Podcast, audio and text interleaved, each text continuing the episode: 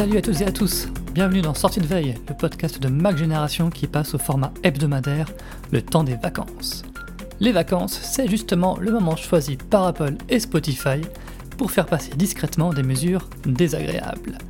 Cette semaine, Apple a en effet fermé un de ses services gratuits et Spotify a augmenté le prix de son abonnement. Si ça peut vous mettre un peu de baume au cœur, on en sait plus sur les améliorations des iPhone 15 qui sortiront à la rentrée. On va préciser tout ça dans Flash Info. En deuxième partie d'émission, on va s'intéresser à des programmes Apple TV+, parfaits pour s'aérer l'esprit en famille cet été. Raoul va détailler et porter son regard critique sur les nombreux contenus Snoopy disponibles sur la plateforme. Nous sommes le samedi 29 juillet, voici les infos de la semaine qu'il ne fallait pas manquer. Après Deezer, Apple Music ou encore Tidal, c'est au tour de Spotify d'augmenter les prix de ses abonnements premium. L'abonnement individuel coûte désormais 10,99€ par mois, soit 1€ de plus qu'avant. L'abonnement duo, qui est valable pour deux personnes, passe lui à 14,99€. Et enfin, l'abonnement famille pour 6 personnes coûte maintenant 17,99€, c'est-à-dire 2€ de plus qu'avant. Ces nouveaux tarifs sont d'ores et déjà en vigueur pour les nouveaux utilisateurs. Si vous étiez déjà abonné, vous avez dû recevoir un email vous informant que l'augmentation prendra effet lors de votre prochaine facturation. Alors cette augmentation n'est pas vraiment une surprise, dès l'année dernière, les dirigeants de Spotify avaient annoncé la couleur. Cette hausse de prix doit permettre au service de réduire ses pertes. Car oui, même avec 220 millions d'abonnés payants, la plateforme est toujours déficitaire. Elle a perdu 302 millions d'euros au dernier trimestre, c'est quand même pas rien. Pour augmenter d'autant plus ses revenus par abonné, Spotify devrait lancer d'ici la fin de l'année une nouvelle formule IFI plus chère, avec du lossless et d'autres avantages.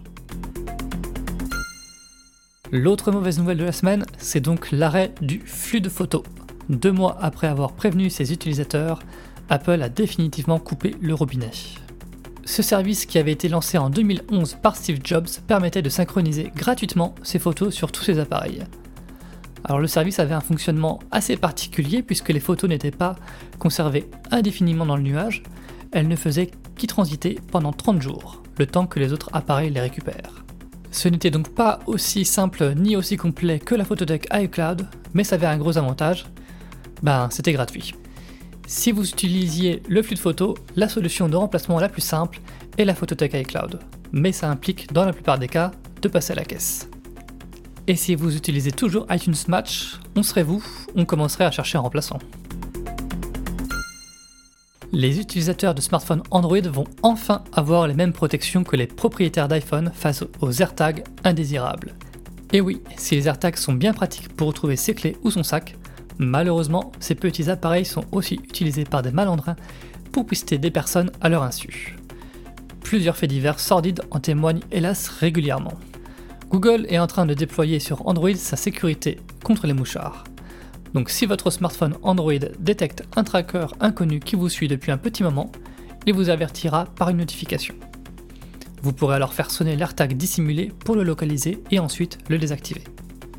En fonction de la situation, il peut être aussi utile de contacter les autorités. Apple est d'ailleurs en mesure d'identifier les propriétaires de leur tag cachés si c'est nécessaire. A ce sujet, Google a un peu plus de considération pour les utilisateurs d'iPhone qu'Apple n'en a eu pour ceux d'Android, puisque le moteur de recherche a décidé de repousser le lancement de ses propres balises, le temps qu'Apple implémente des protections dans iOS. Ils sont beaux, ils sont puissants, ils sont chers. Non, je ne parle pas des iPhones, mais des derniers smartphones de Samsung.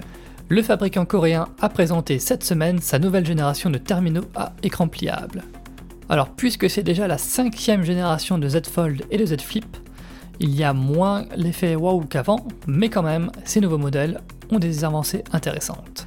En particulier, ils ont tous les deux une nouvelle charnière qui permet enfin de les plier complètement à plat, sans laisser d'interstice entre les deux parties.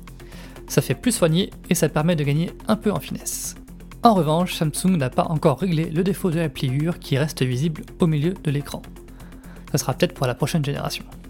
Le Z Flip 5, celui qui est au format clapet, a aussi un écran externe beaucoup plus grand que son prédécesseur, ce qui permet de faire plus de choses sans avoir à ouvrir le téléphone, comme répondre à ses messages. Le Z Flip 5 coûte 1199 euros minimum, et le Fold 5, celui qui est au format livre, coûte 1899 euros au bas mot. Alors c'est cher, c'est très cher même, mais comme d'habitude, Samsung fait plein de cadeaux si vous passez précommande rapidement. Vous pouvez avoir deux fois plus de stockage gratuitement et une nouvelle montre Galaxy Watch 6 offerte. C'est pas Apple qui ferait ça. On termine le tour de l'actu avec une nouvelle fournée de rumeurs sur les iPhone 15. On voit que le lancement approche car les indiscrétions sont de plus en plus précises. L'iPhone 15 et l'iPhone 15 Plus devraient avoir un capteur 48 mégapixels, comme c'est déjà le cas sur les iPhone 14 Pro.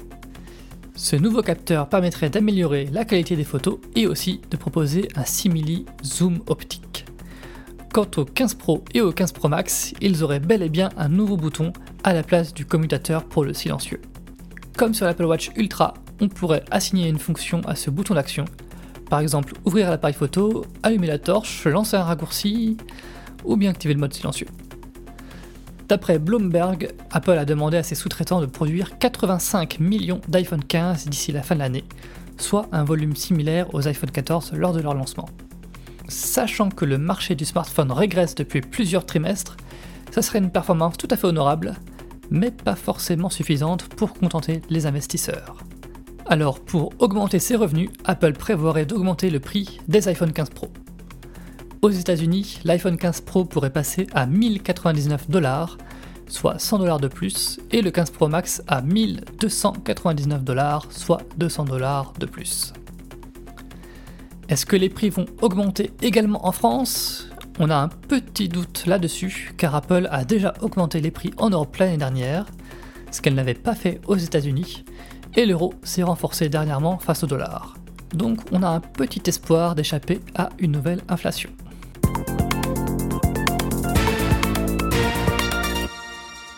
Si Apple TV Plus s'est surtout distingué pour ses drames et son entraîneur de foot moustachu, le service comprend aussi des programmes pour toute la famille. Les plateformes de streaming doivent en effet avoir des vidéos pour les marmots si elles veulent attirer les parents.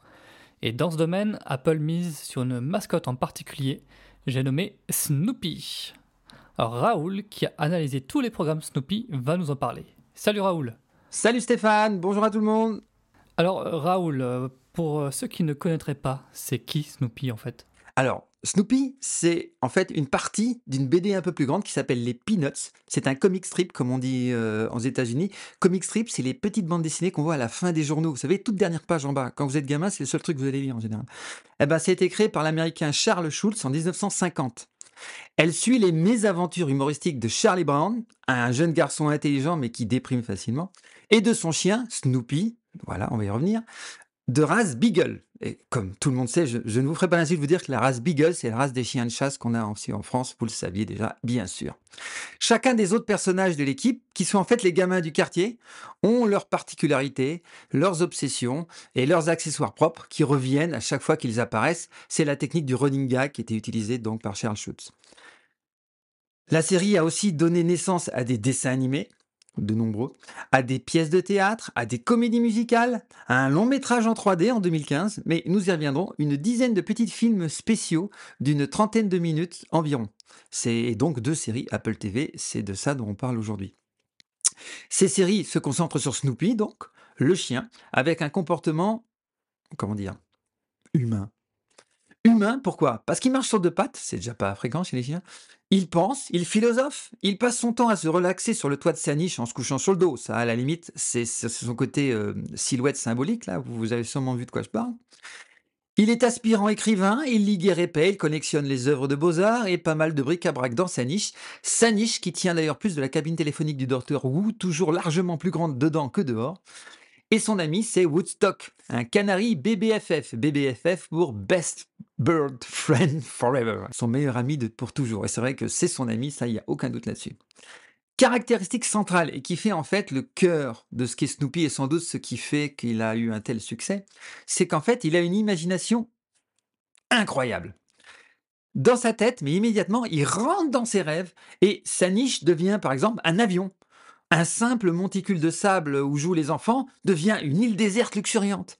Un sol de fête foraine devient une tranchée de Verdun.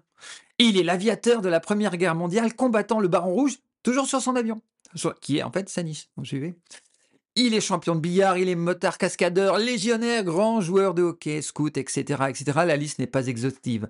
Quelle que soit l'aventure qui lui arrive, il suffit qu'on lui parle d'un truc, il s'y intéresse et hop, il se voit dedans et on part avec lui dedans. Et ça, ça le fait toujours.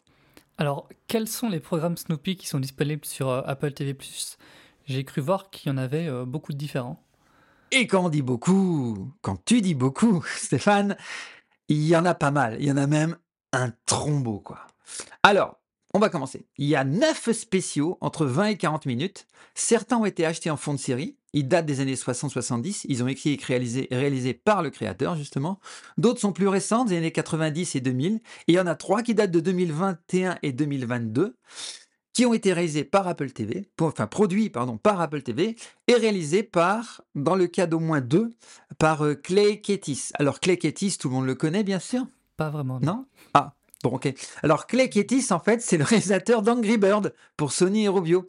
Et puis, là, et euh, faut savoir que tous les petits métrages là, de Apple TV 21 et 22, eh ben, ils ont eu pas mal de prix. En fait, à chaque fois, il y a toutes euh, les nominés, les gagnants, les blablabla. On suppose qu'Apple TV, il balance ça comme maintenant c'est son habitude dans tous les festivals possibles et imaginables. Mais il n'y a pas que ça.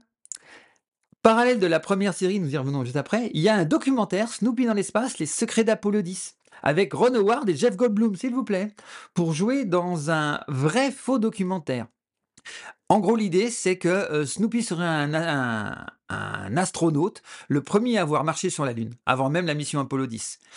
Parce qu'en fait, dans Apollo 10, le vrai Apollo 10, eh ben, effectivement, Snoopy sera une des mascottes du, voyage. Et en plus, il est en plus une des mascottes de la NASA, d'ailleurs, mais on en parlera euh, peut-être si on a le temps laquelle adoptera d'ailleurs pour l'Apollo 10, ils opteront le nom de Charlie Brown pour le module de commande qui reste autour de la Lune, et le module lunaire qui, lui, va se poser sur la Lune, ils l'appelleront Snoopy. Et, à partir de là, euh, il y a tout un faux documentaire qui a été monté avec des fausses preuves. Euh, c'est, euh, Ron Howard, lui, qui a réalisé d'ailleurs Apollo 13, le film, il, se donne vraiment beaucoup de plaisir. D'ailleurs, Jeff Goldblum se gêne pas non plus. Rapidement, on passe à nos cœurs de, de boulot, là, les deux séries Apple TV, The Snoopy Show et Snoopy dans l'espace. Alors rapidement, Snoopy Show, c'est trois épisodes de trois de très non, trois séries de 13 épisodes de 22 minutes. C'est difficile, hein, il y a beaucoup de chiffres. Tu me troubles Stéphane. trois épisodes, trois séries, je vais y arriver. 13 épisodes, 22 minutes chacun. Chaque épisode de 22 minutes est divisé entre deux et trois mini-épisodes de quelques minutes. La première sortie date de février 2021. Donc la troisième série est sortie il n'y a pas longtemps. Euh, et Snoopy dans l'espace, une autre série. Elle, il y a deux saisons de 12 épisodes qui font chacun 8 minutes. Techniquement, ils sont donc un peu plus longs. Note importante, dans Snoopy dans l'espace, et donc la deuxième saison de Snoopy dans l'espace s'appelle À la recherche de la vie, c'est un thème, on est quand même sur une adaptation euh, de maintenant de Snoopy.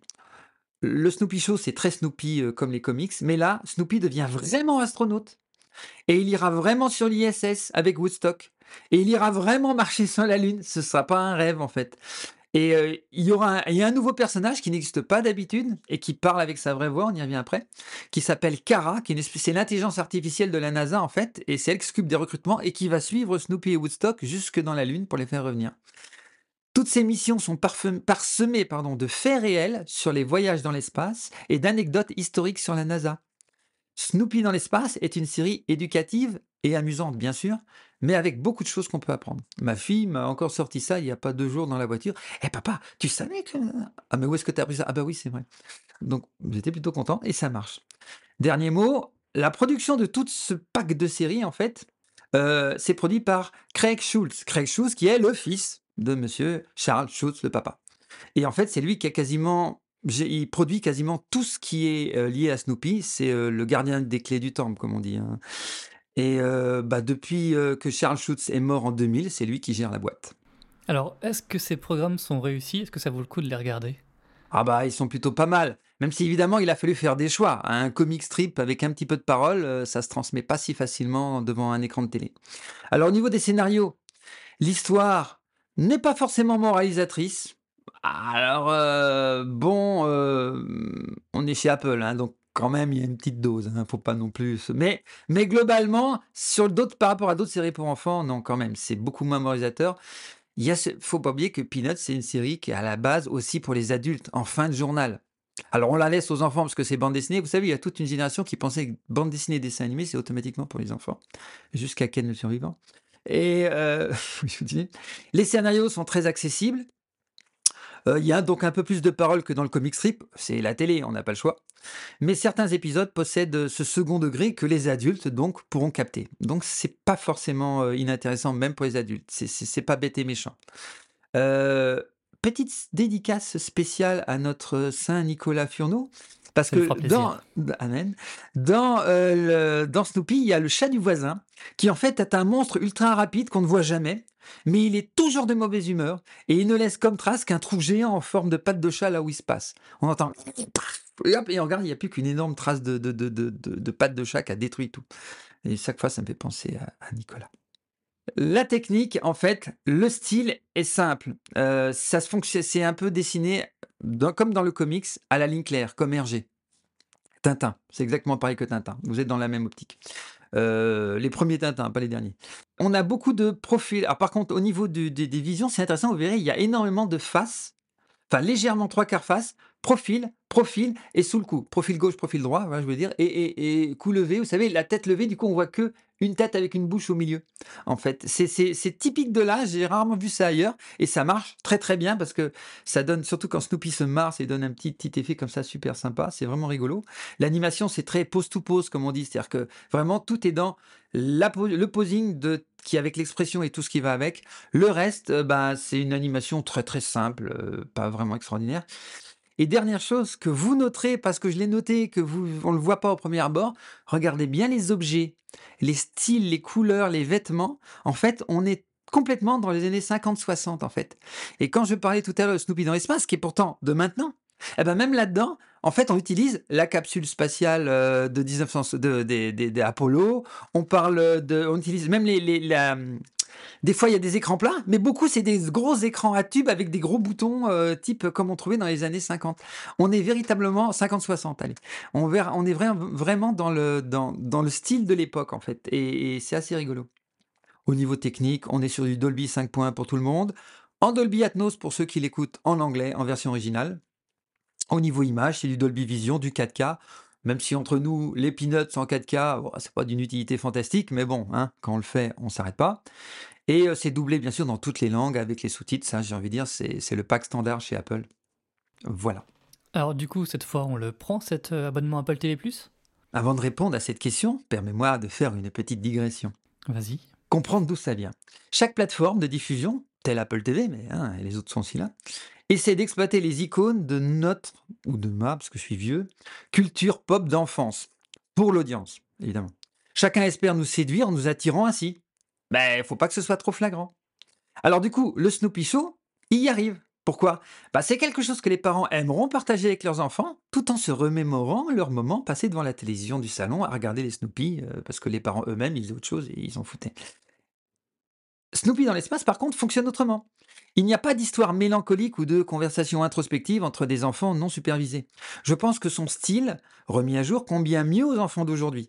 Les épisodes sont courts, les dialogues sont animés, les histoires sont parsemées d'éducation sans être lourdes, l'aspect éducatif de Snoopy in Space, en anglais, ou In Search of Life, en anglais aussi, est intelligemment introduit dans chaque mission pour enseigner sans donner l'impression qu'on donne une leçon. Dans l'ensemble, ces deux séries, Snoopy Show, ressemblent beaucoup aux vieux Peanuts, avec beaucoup de clins d'œil à la bande dessinée. Mais l'histoire Snoopy y avait souvent été secondaire. Dans ces deux-là, Snoopy est incontestablement la star. Et c'est pas seulement le bienvenu. C'est peut-être nécessaire en ce moment-là. À ce moment-là. Pourquoi? Euh, Contrairement à, Charlie Brown, qui est un type il est gentil ce petit bonhomme, mais il lui arrive des catastrophes et c'est triste. Et j'ai envie de dire, il suffit de vivre sa, vie et, on a envie de déprimer avec lui, quoi. C'est vrai. Bah au moins Snoopy, lui, il vit sa vie comme beaucoup d'entre nous le souhaitent, avec une joie débridée et sans limite. Ça suffit pas la réalité, il part dans son imaginaire. Mais même la réalité déjà, il la dépasse largement dans la vie réelle. Un chien qui marche sur deux pattes, je rappelle, et qui ligue et répète. Bien que cela ne comble pas ma propre nostalgie, c'est toujours une série écrite avec finesse qui rend hommage à son style originel. C'est aussi un excellent véhicule pour faire monter les enfants dans le train de TV+. Testé et donc approuvé par ma fille. Alors, à savoir si ça vaut l'abonnement Ah bah oui, oui, oui, oui, ça le vaut. Et on peut indiquer que si vous êtes abonné à Canal+, vous avez également maintenant les contenus d'Apple TV+, gratuitement dans votre abonnement. Donc c'est c'est intéressant. Eh ben, merci beaucoup Raoul pour cette critique exhaustive de Snoopy sur Apple TV+. Et on peut aussi rappeler que si vous êtes fan de Snoopy, Apple aura un cadeau à vous faire avec WatchOS 10, puisqu'il y aura un cadran Snoopy sur Apple Watch très bientôt. Sous réserve de passer sous OS Watch 10, mais ce n'est pas encore le cas. C'est ça, ouais. la version finale sortira en septembre, évidemment. salut Raoul Salut Stéphane et au revoir à tout le monde. À une prochaine pour Sortie de veille, notre chronique hebdomadaire, le temps des vacances. Salut